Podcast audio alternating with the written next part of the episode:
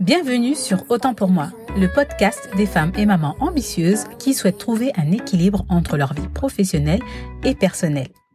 Moi, c'est Bibi. Ici, je vous partage des conseils et astuces pour vous aider à vous organiser dans votre quotidien. Ceci afin de trouver du temps pour vous, un temps pour vivre le moment présent et faire ce qui vous tient vraiment à cœur.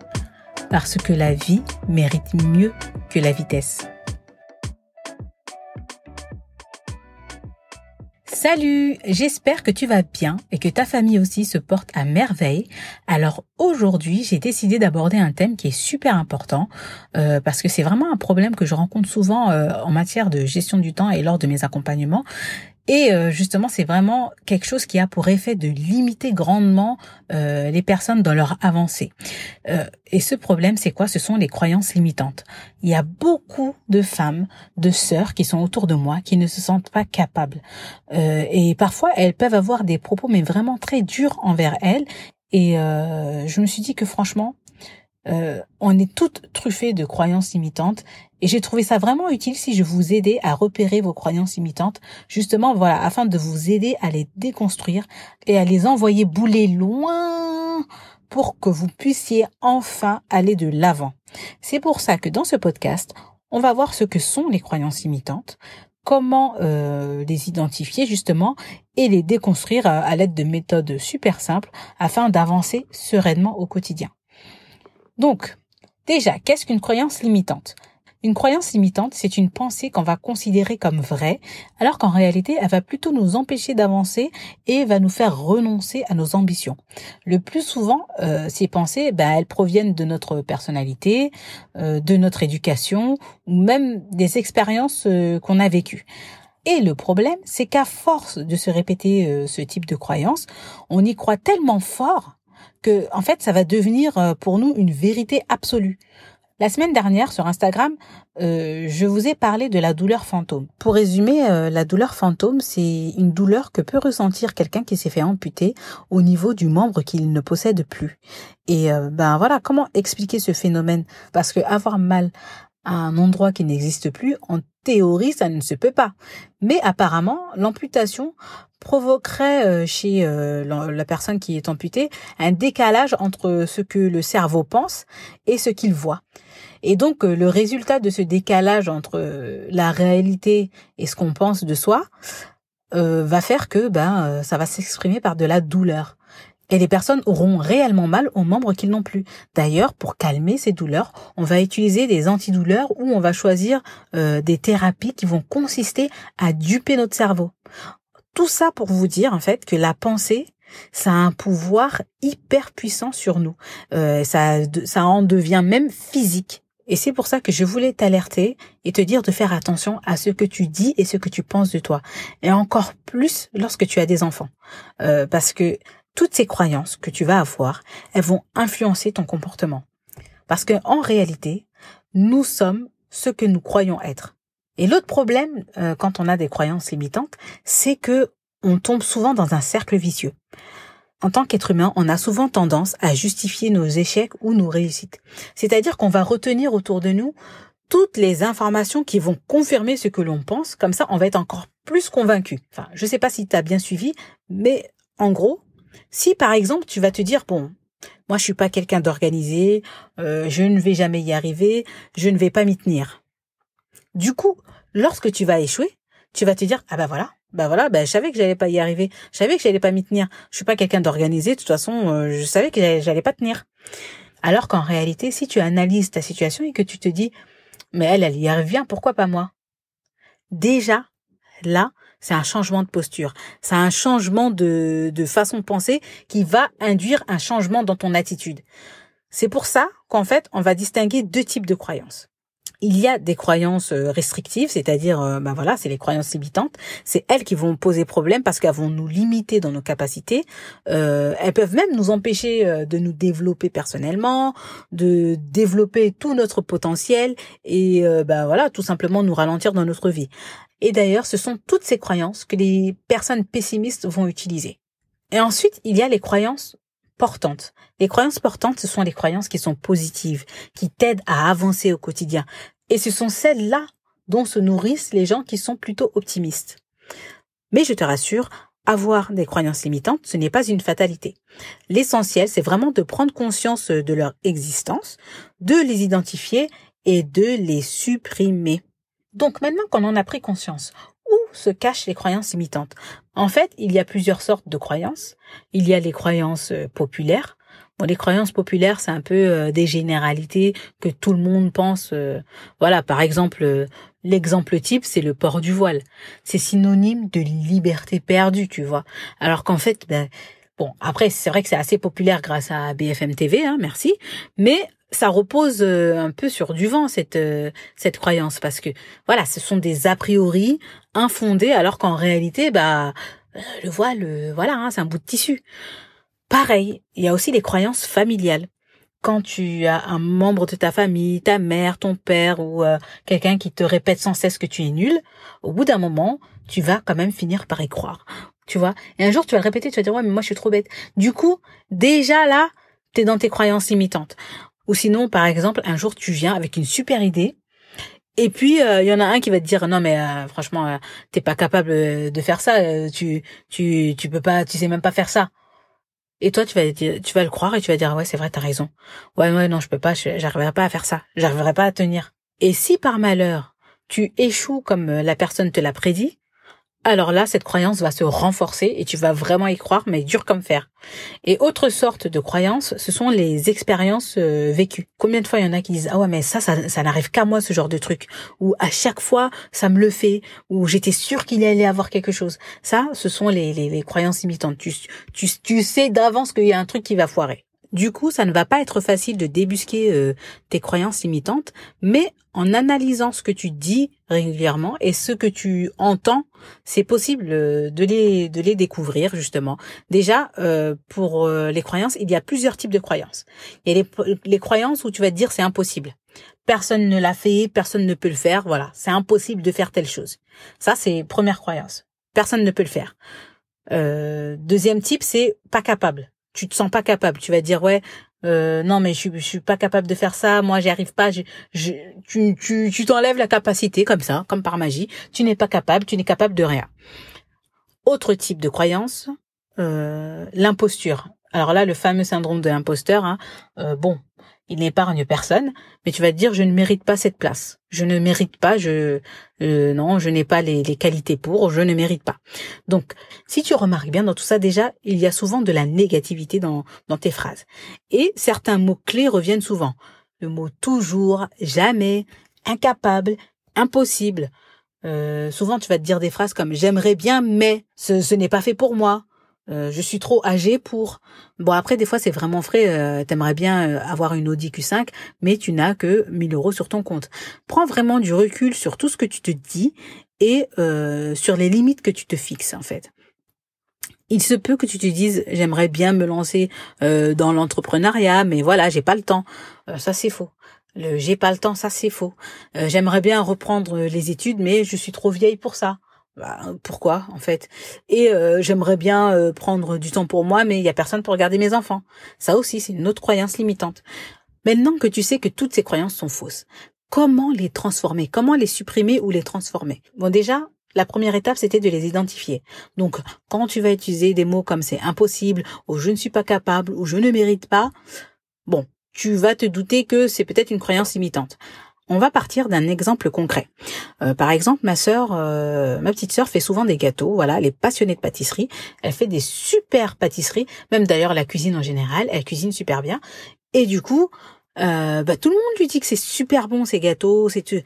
Mais euh, elle a souvent des propos assez durs envers elle-même où elle dit ouais mais vous euh, vous dites ça mais euh, ma crème au beurre elle était pas comme si mais aussi il était pas ça nous on dit mais c'était c'était super bon. Oui mais vous vous dites ça parce que vous vous êtes la famille voilà. Elle va jamais accepter que bah ouais c'est bon en fait. Et en fait un jour bon bah je venais d'acheter le Thermomix j'étais super contente et tout.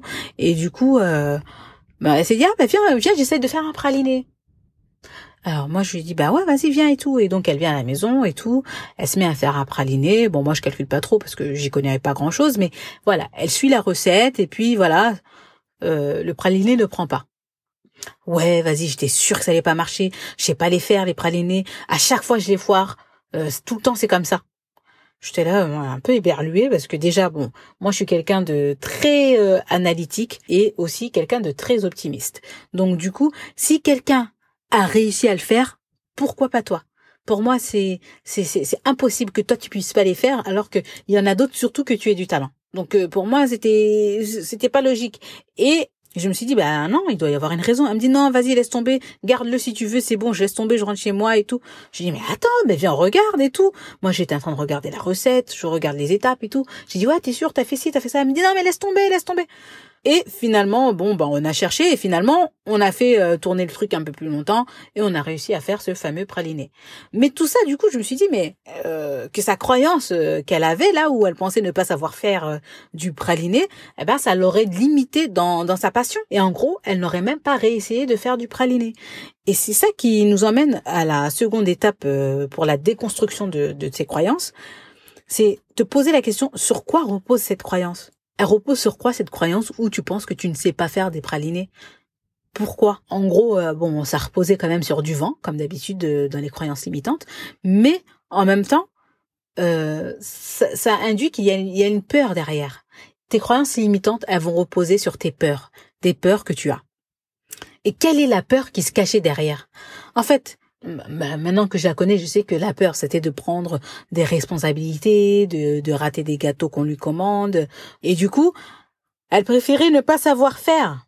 Donc vraiment, il faut connaître sur quoi repose ta croyance limitante et essayer de voir c'est quelle peur qui se cache derrière. Parce que souvent, c'est des peurs qui se cachent derrière et après, il faut essayer de les affronter. Et surtout, demande-toi quel impact cette croyance a dans ton quotidien. Si elle a un impact trop négatif, il faut, il faut commencer à dépasser cette peur. Si ça te limite trop dans, dans ce que tu fais, dans ta passion, dans autre, il faut la dépasser. Et nous voici ainsi à l'étape numéro 3, c'est de rechercher un fait de ta vie qui va pouvoir la contredire ou euh, une situation où tu as pu dépasser cette peur.